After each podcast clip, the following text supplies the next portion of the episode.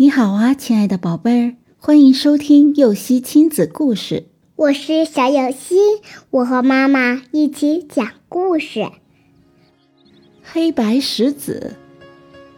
从前有位商人，从一个人那里借了一笔钱作为周转资金，可没想到因为投资失败，商人无法按期偿还债务。债主便逼商人交出自己的所有房产。商人和女儿都非常恐慌，苦苦哀求高利贷债主不要这么做。狡猾的高利贷债主故作仁慈地对商人说：“我也不愿意你们父女流落街头，但你欠我那么多钱，我总得收回成本吧。”这件事，我们还是听从上天的安排吧。我将会在一个空钱袋里放入一颗黑石子和一颗白石子，然后让你女儿伸手从里面摸出一颗石子。如果她摸出来的是黑石子，那你们必须交出房子；如果她摸出来的是白石子，我就答应再给你时间去还债。但如果他拒绝伸手一试，我就把你告上法庭。商人的女儿虽然很不情愿，但也只好答应试一试。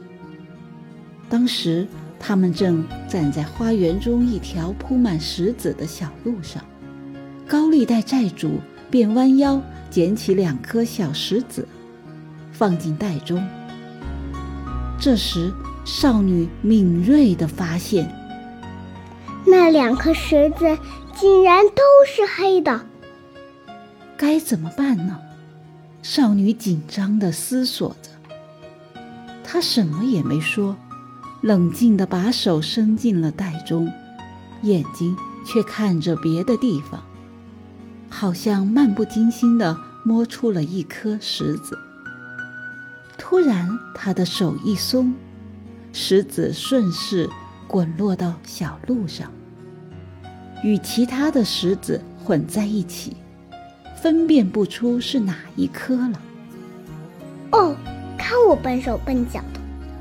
少女故意惊呼道。不过没关系，我们只需看看袋子中剩余的那颗石子是什么颜色的。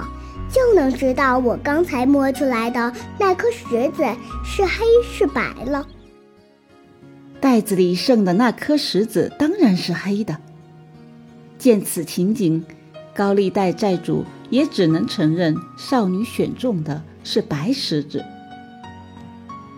商人的女儿换了一个角度来思考问题，从而把最险恶的危机转化成了最有利的因素。宝贝儿，以后在思考问题的时候，也应该摆脱固有的思考模式，转换思维，就一定能化不利为有利。故事结束了，想听更多故事，赶紧订阅“优西亲子故事”吧。